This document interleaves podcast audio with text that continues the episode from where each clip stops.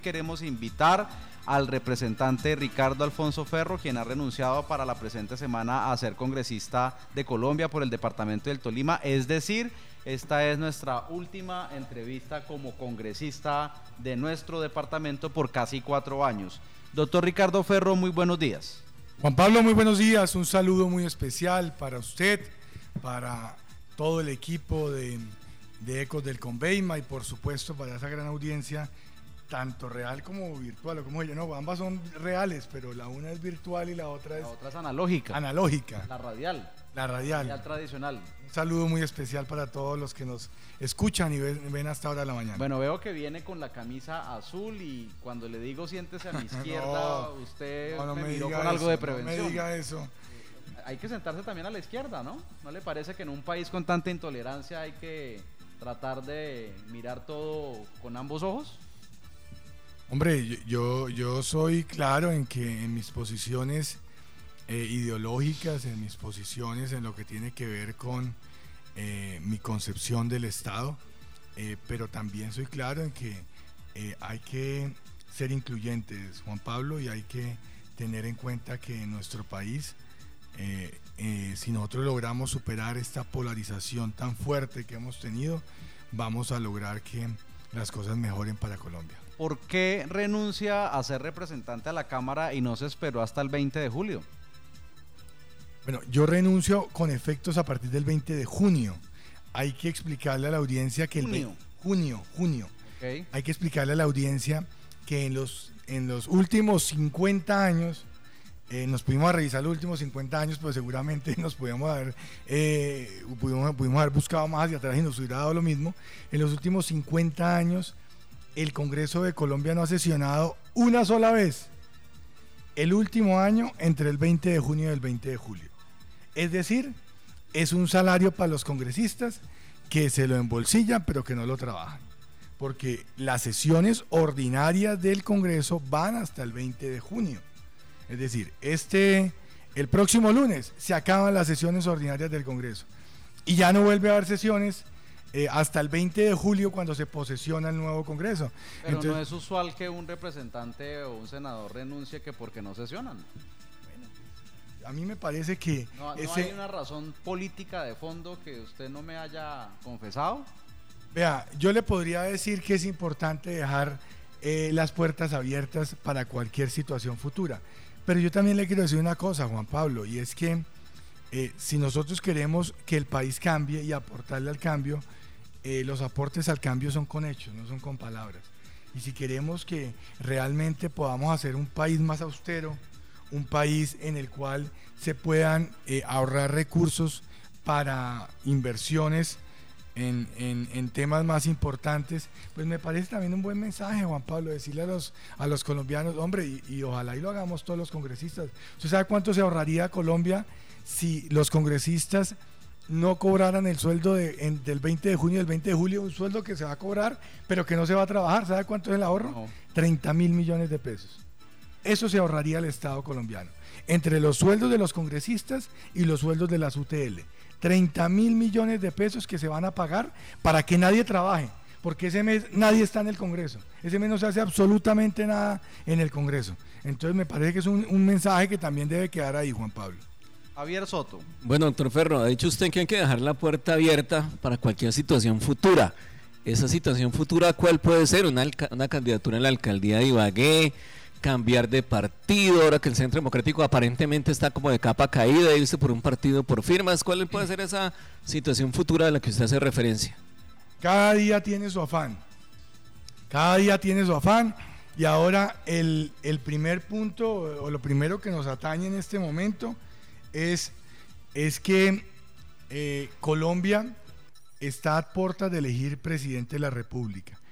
Esa tarea la tenemos para el próximo domingo.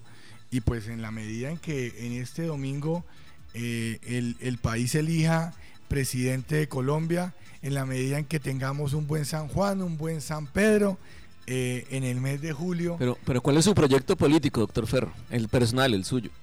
Yo le digo una cosa. aparte del San Juan y el San Pedro. Se cayó la señal en Facebook, me están diciendo nuestros. No, vamos a lanzar un live independiente ah, para usted. La verdad que sí nos están siguiendo. Sí, señor, ya lanzamos el Eh, nuevo live. que ya lanzan el nuevo live.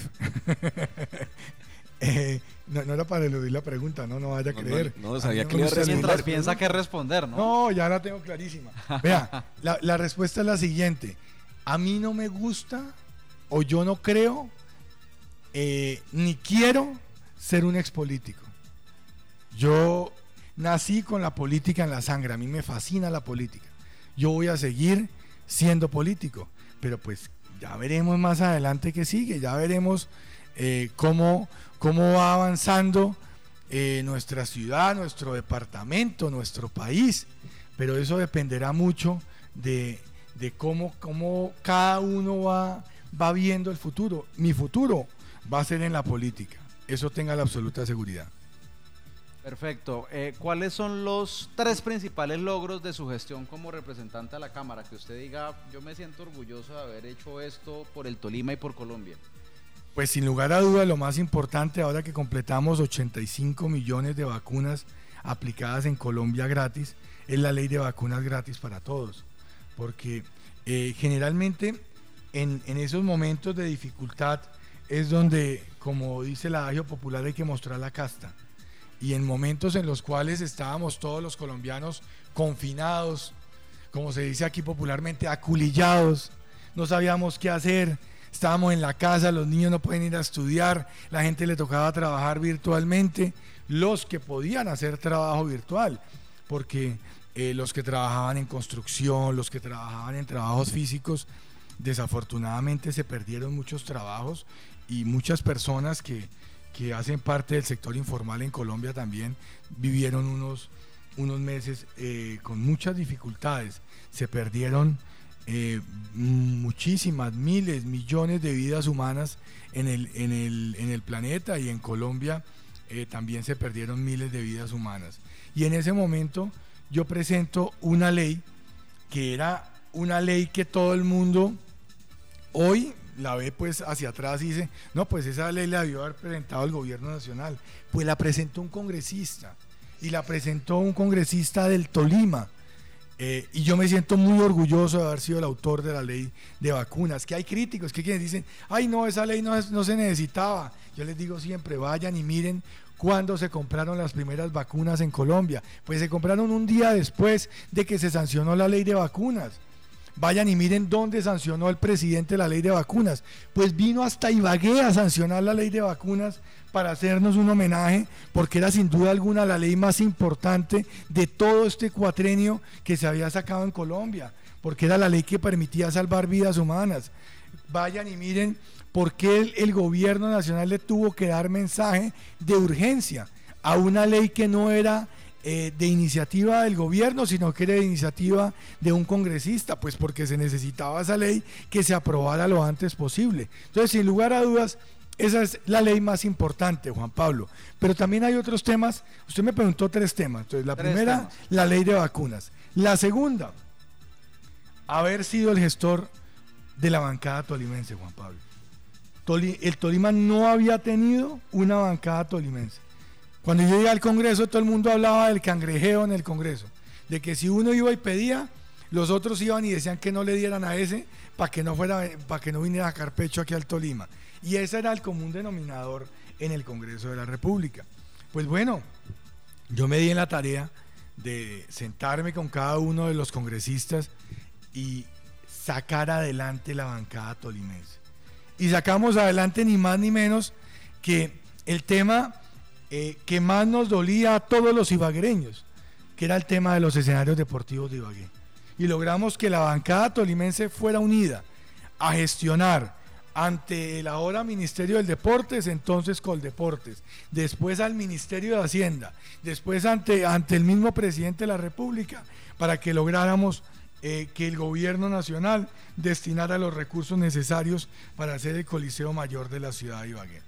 Entonces, sin lugar a dudas, esa gestión de la bancada tolimense, que después también se unió para sacar adelante la vía eh, Cambao Manizales, que también se ha unido para lograr otras gestiones como el acueducto complementario, que ahora tenemos unas dificultades con ese acueducto complementario, el sistema estratégico de transporte de Ibagué, en fin, que hemos logrado unir a los congresistas del Tolima para hacer cosas importantes por Ibagué y por el Tolima.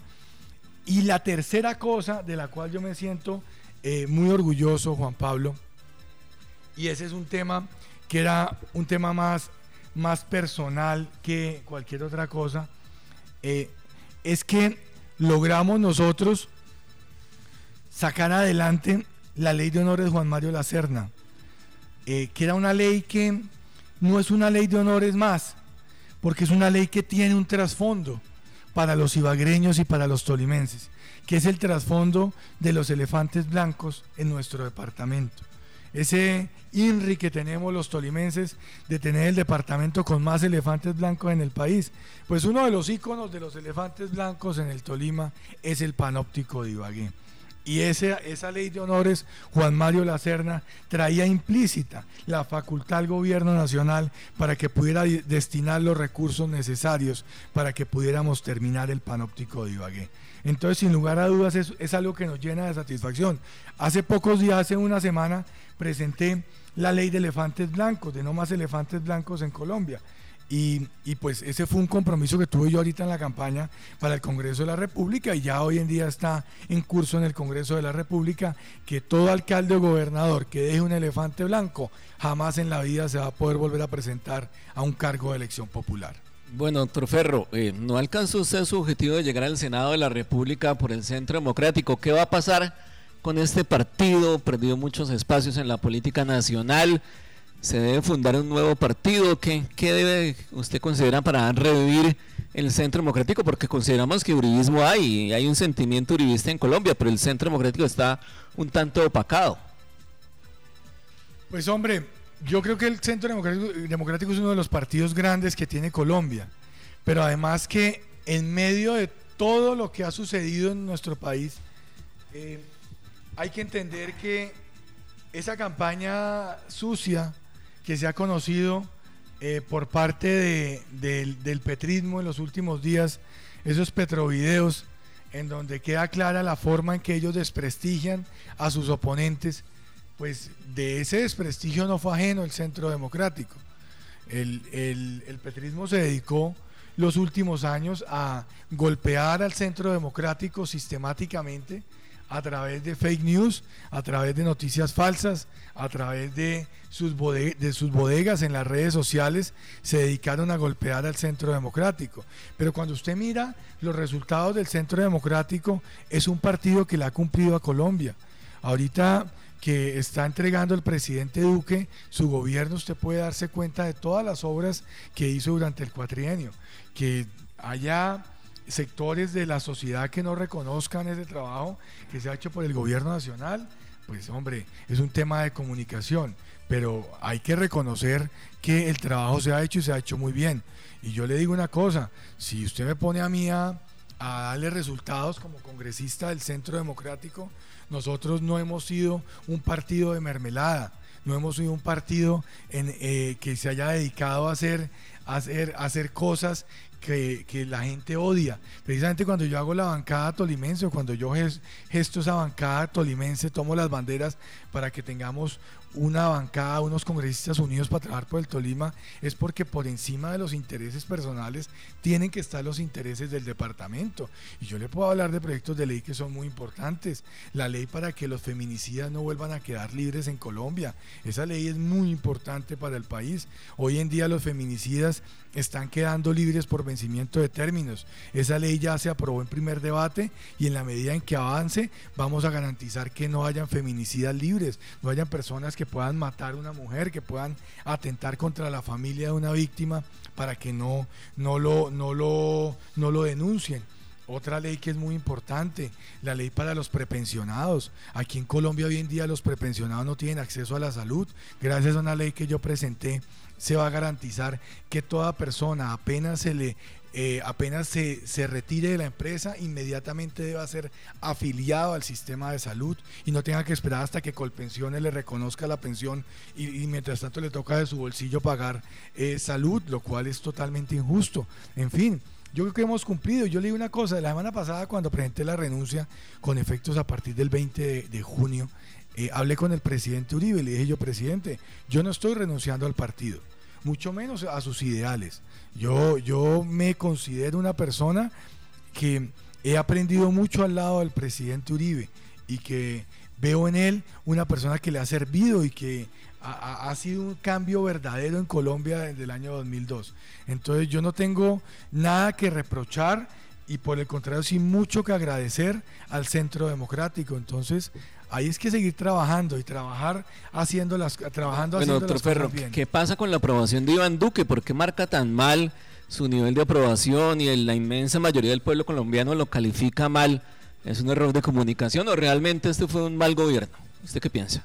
Pues hombre, yo creo que con lo que está conociendo el país ahora, lo que le hicieron a Federico Gutiérrez en esta campaña, yo no sé si usted escuchó eh, lo que decían en esos videos, que era hacerlo quedar que era como un depravado, que era una mala persona, que era, o sea, es que es una cosa, es una campaña criminal la que están haciendo.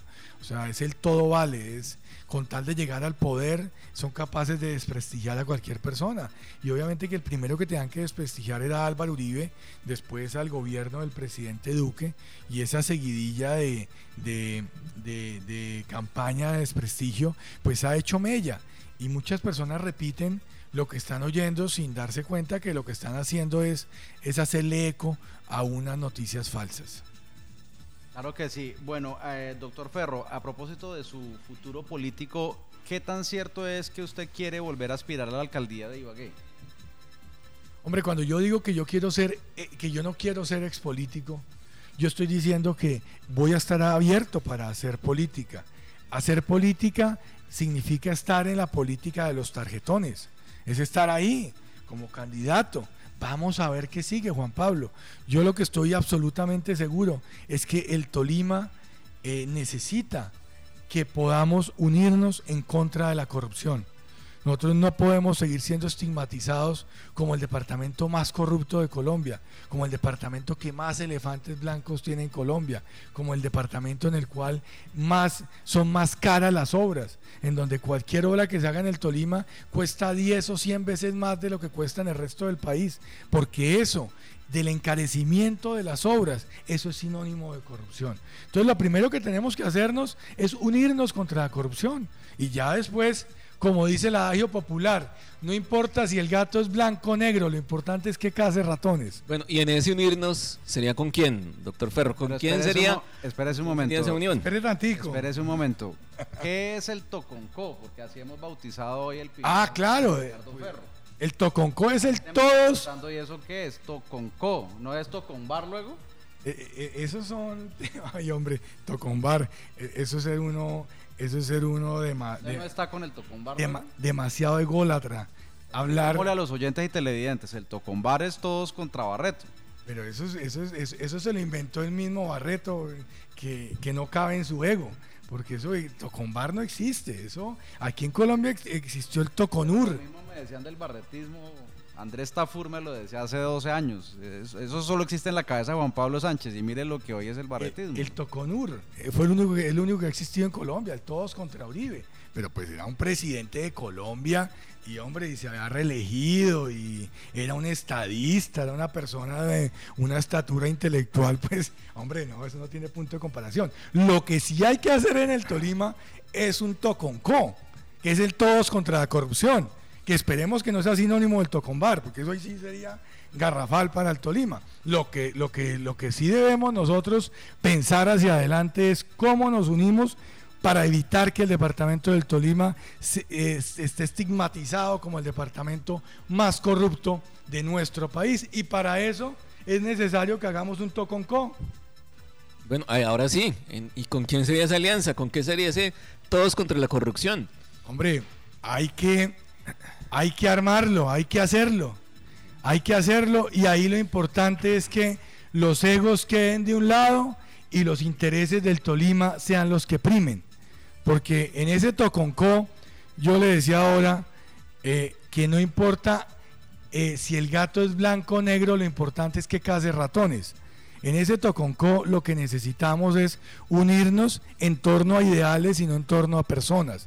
No es ni en contra de una persona, ni tampoco es en torno a una persona. Es en torno a la necesidad que tiene el Tolima de poder garantizar un manejo adecuado de, los recursos públicos. Bueno, ¿y quiénes serían los que integren ese Toconco? No, por eso, pues Juan Pablo, yo lo que estoy diciendo es armemos un toconco, todos contra la corrupción. Ya no está armado, ya no se reunieron, ya pactaron mecanismos para la próxima alcaldía, gobernación, o eso yo no, yo no, yo no he hecho reuniones ni de toconco, ni de ni de tocombar, ni de tocombar, ni de nada de esas vainas.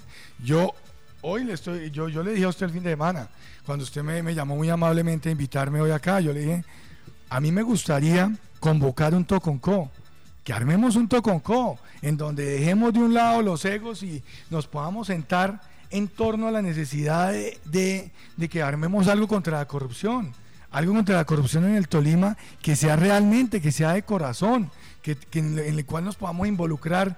Y vuelvo y repito, no importa en torno a quién, quiénes sean los candidatos, sino que el objetivo sea que vayamos contra la corrupción. Pero es cierto que se elegiría un candidato a la alcaldía que nazca de ese Tocumbar o Toconco, llámelo como quiera, que habría una especie de consulta donde usted podría participar, por ejemplo, con Joan Aranda. Vea, Juan Pablo, si usted sigue hablando de Tocombar, yo le digo que yo ahí no voy a estar, porque yo no estoy en ningún Tocombar. Yo no creo en los movimientos en contra de una persona.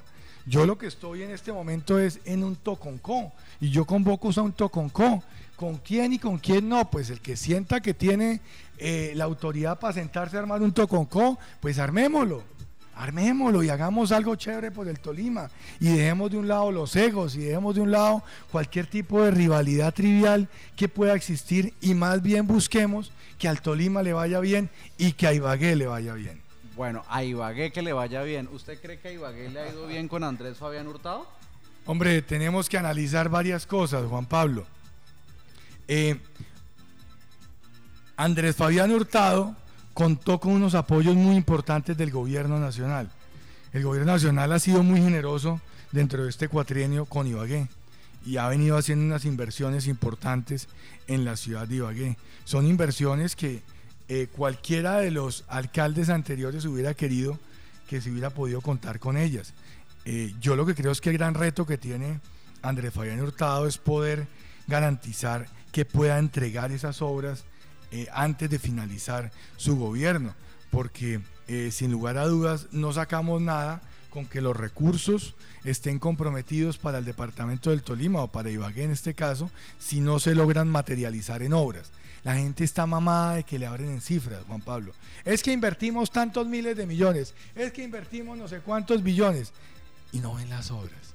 La gente lo que quiere es ver las obras ver las inversiones, materializarlas, poderlas usar, poder eh, disfrutar de, las obras que se hacen con los recursos públicos. Entonces el gran reto que tiene ahorita Hurtado es poder garantizar en lo que le queda de periodo terminar sus obras. le tocara calificar a Hurtado de 0 a 5, ¿qué, qué, le pondría en la parte final de su balance como congresista? Me gustaría ver cómo... Le daría? Me gustaría ver cómo terminan las obras. Porque lo que no podemos nosotros es es dejar obras inconclusas. De las... Pero hoy cuánto le pondría, porque no me dice. No, porque hoy no se la hoy, hoy, hoy no se la podría calificar. ¿Y por qué no? Porque yo quiero ver cómo terminan las obras. Yo quiero ver cómo, cómo avanza la culminación de las obras. Yo creo que tiene un reto muy, muy bacano que quisiera tener cualquier, cualquier alcalde y es que ha tenido la plata, ha tenido los recursos, ha podido hacer la gestión. Ahora lo que le toca es culminar las obras. Si le entrega obras, pues le irá bien. Si no las entrega, le irá mal, ¿no? Seguramente. Ahí está, por ejemplo, lo de la 60 con quinta. Tantos gobernantes que han prometido esto y hasta ahora se va a hacer, pero no se ha hecho. Ni siquiera se ha lanzado la licitación. Pero no se ha hecho. Usted debería ser parte del Toconco. No, estoy sin partido. tiene un buen análisis. Es que ese es el análisis que hay que hacer. Bueno, todos contra la corrupción, eso sí. esos son los análisis. Usted me entrevistó una vez cuando usted hacía en el canal un programa. Los diálogos comunitarios. Acuérdese que hablamos de fotomultas, de tercerización en el IVAL. Oiga, y usted logró parar esas fotomultas, ¿no? porque el- personas iban, embaladas. Pero siempre se ha luchado contra, contra la corrupción. Eh, bueno, eh, ¿y usted qué piensa de otros candidatos a la alcaldía de Ibagué, por ejemplo, como su amigo Rubén Darío Correa o el exconcejal Camilo Delgado, que podrían ser los representantes del petrismo en la próxima eh, eh, contienda electoral del municipio de Ibagué? Pues Juan Pablo, yo, Usted apoyaba a Correa, ¿no? Eh, yo soy amigo de Rubén Darío Correa, me considero pues amigo de Rubén Darío Correa. Yo, yo mis amistades eh, no las baso en, en el tema político. Eh, por ejemplo, Rubén me apoyó, me apoyó a mí en el año 2018 cuando aspiré a la Cámara, en el año 2022 no me apoyó al Senado y no por eso deja de ser mi amigo. Él, su señora Liliana, sus hijos, Mateo, en fin, son, son buenas personas y, y los considero buenas personas. Ya en lo que tiene que ver con los análisis políticos, pues serán análisis que tocará hacer a posteriori, porque pues ahora hacer análisis políticos pues es, es un poco prematuro. Bueno, hablemos finalmente de la elección presidencial. ¿Usted va a votar por Rodolfo Hernández? Oiga, le digo una cosa, y no lo había dicho hasta ahora. Eh, he decidido votar por Rodolfo Hernández. Estaba pensando seriamente en votar en blanco, pero he decidido votar ¿Cómo se va a votar por Rodolfo? Hernández. No, porque mi candidato era Federico Gutiérrez, hermano. Ese era mi candidato a la, a la presidencia. Nosotros perdimos en la primera vuelta, pero conociendo todo lo que he conocido, todo lo que he conocido la opinión pública en los últimos días, creo que nosotros tenemos que una responsabilidad con, con Colombia. Y en ese orden de ideas voy a votar por Rodolfo Hernández. Me parecía muy grave que eso que hizo Gustavo Petro como candidato fuera el pan de cada día de él en la presidencia. Eh, Es cierto esa teoría, ayer leí una columna de Juan Carlos Echeverry de que el que vota en blanco está contribuyendo a que gane el candidato que menos le gusta. En el fondo sí, claro, en el fondo sí, y en el fondo... blanco porque no le gus- gusta a ninguno, en el fondo está contribuyendo con que el que va a ganar gane más fácil, Sí, y vea usted que sea uno o sea otro. dentro de lo que se ha, dentro de lo que se han, ha, ha- ha descubierto en los últimos, en los últimos días, es que crean grupos falsos de supuestas personas que estaban con Federico Gutiérrez eh, diciendo que van a votar en blanco para convocar a la gente eh, que no está con, con Petro para que no vote por Rodolfo Hernández, que vote en blanco. Entonces, en ese orden de ideas, yo si bien había dicho que yo por Petro no iba a votar, porque sencillamente no me identifico con él y yo no puedo, eh, pues no me puedo identificar con una persona que lo ha dicho abiertamente, que se quiere perpetuar en el poder, que se quiere Pero ya quedar... está diciendo que no. Eh, no, pero pues también dijo que lo de los petrovideos no era cierto, que lo grave era, era que hubieran sacado los videos a la luz pública, es decir, como siempre hacen ellos, es, es matar el mensajero y no el mensaje. ¿Por qué nunca se refieren al mensaje? ¿Por qué siempre hablan del mensajero? Entonces lo mismo que cuando lo, lo vieron con las bolsas, sacando bolsas, fajos de dinero de bolsas. El problema lo tuvo fue la persona que lo denunció y no, y no el hecho de, el hecho en sí de haber, haber estado recibiendo plata en efectivo de esa manera. Pero volviendo al tema de la elección presidencial, Juan Pablo, las trampas que hay en la política son muy graves para la democracia. Yo acabo de ser víctima de un fraude sin precedentes en Colombia y publiqué en las redes sociales la demostración de ese fraude. Publiqué cómo a nosotros en el departamento del Tolima eh, nos robaron la elección y nos la robaron eh, con, una, con una forma eh, que no habíamos visto en Colombia. Cuando usted ve los E14, los formularios E14, usted ve que se desaparecieron en el Tolima más, ¿Usted de 50 mil votos, Juan usted- Pablo. ¿Usted cuántos votos cree que le robaron? Juan Pablo no alcanzo a dimensionar el número de ¿Usted votos, cree que lo robaron? pero por supuesto, no es que no creo, es que tenemos las pruebas, Juan ¿Cuántos Pablo. votos cree que le Juan robaron? Pablo, aquí, vea, le hago una, usted que, que sabe de números, le hago una proyección. En el 2018 votaron por candidatos y personas 508 mil personas. Según la proyección que se tenía a nivel nacional, en esta elección debieron haber votado 545 mil personas. ¿Sabe cuántos votaron, Juan Pablo? No, señor. 495 mil. Es decir, en lugar de subir la votación, la votación bajó. Pero con un agravante, Juan Pablo, y es que en el resto del país la votación subió. Con otro agravante, Juan Pablo, y es que Así como subió en el resto del país la votación para Senado entre 2018 y 2022, había subido entre 2014 y 2018, y había subido entre 2010 y 2014, y había subido entre 2006 y 2010, y había subido siempre, y en el Tolima siempre había subido igual que en el resto del país. Y en, el único, en la única elección en la cual el Tolima se desvía de la curva de crecimiento del país es en el 2022. Y se desvían cerca de 50 mil votos. Y quieren que nos quedemos callados. Cuando ¿Usted ya lo denunció? Hombre, no nos sabe. Vea, el registrador, la registraduría, aquí tengo los derechos de petición a la registraduría. No nos ha querido dar copia de los E11, de los E14, de todas las cosas que le hemos pedido a la registraduría. ¿Por qué no pone tutela? A estas alturas es tan grave el tema. Pusimos tutela. ¿Y sabe qué nos dijo el tribunal de Cundinamarca?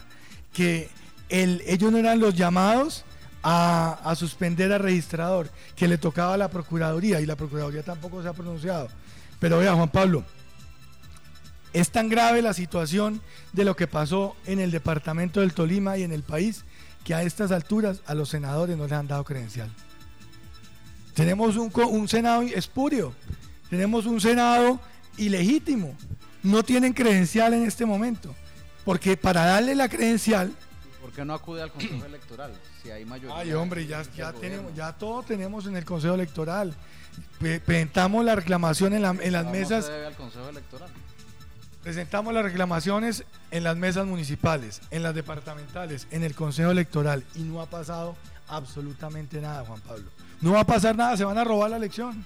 Se la robaron, pero ahí están. Yo lo único que he pedido es abran las bolsas donde están los votos. Déjenos ver los votos, porque ahí están los votos. Que usted me diga a mí, hombre, es que Ferro sacó en Ibagué 20 mil votos a la Cámara y que le aparezcan 6 mil votos al Senado, eso no tiene razón de ser. Que en el Carmen de Apicalá, que, que, no sacamos ni siquiera 200 votos, cuando era la primera vez en la historia del Carmen de Apicalá que una persona vinculada al Carmen toda la vida podía ser senador de la República y que teníamos unidos a todos los grupos políticos apoyándonos que en municipios como Chaparral hubiéramos pasado de, mil votos a menos de 200. Ah, porque hay un, hay un tema que también eh, genera mucha sospecha, y es que en todos los municipios nos pusieron de a 200 votos. En todos, 200, 200, 180, 200, 190, 200. Hicieron la misma cosa. Bueno, pero si hay cargadilla contra usted, ¿por qué no lo hubo, por ejemplo, contra Carlos Eduardo Osorio o contra el mismo partido en Cámara que obtuvo la segunda mayor votación en eh, partidos del Tolima? A ver, el fraude que yo estoy demostrando se está demostrando en Senado, Juan Pablo. En Senado se está demostrando el fraude que hubo. ¿Cómo lo hicieron? Es que Juan Pablo, más de 300 mil jurados votaron dos veces. Y ese es otro tipo de fraude y es cómo se concentraron los jurados de votación.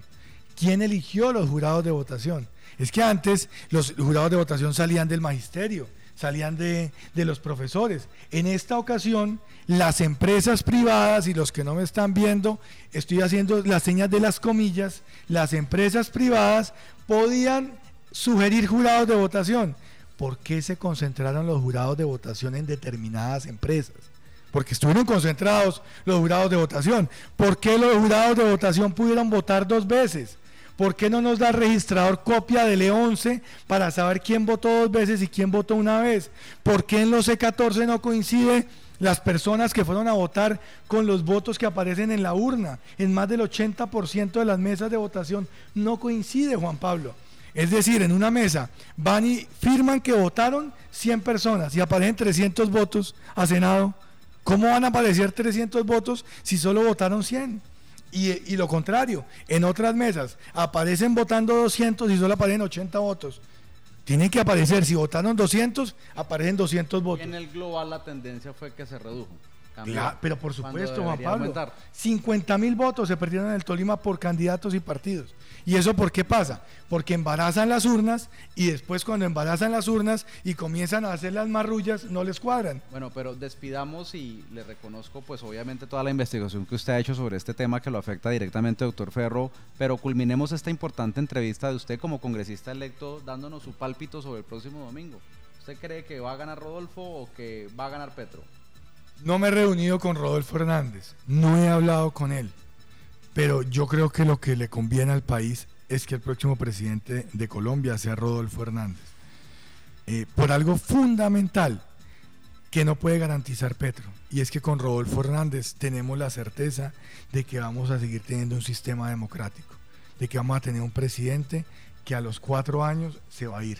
Con Petro no tenemos esa seguridad.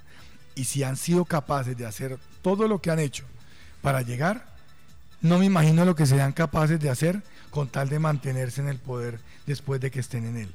Entonces sería muy grave para la democracia colombiana permitir que una persona con esa forma y esa obsesión que ha tenido para ser presidente de Colombia llegue y, que pueda terminar perpetuándose en el poder, Juan Pablo. Sería gravísimo para el país. Ojalá y que aquellas personas que aún no han decidido su voto, que piensen en que Colombia no acepta en este momento indiferencias.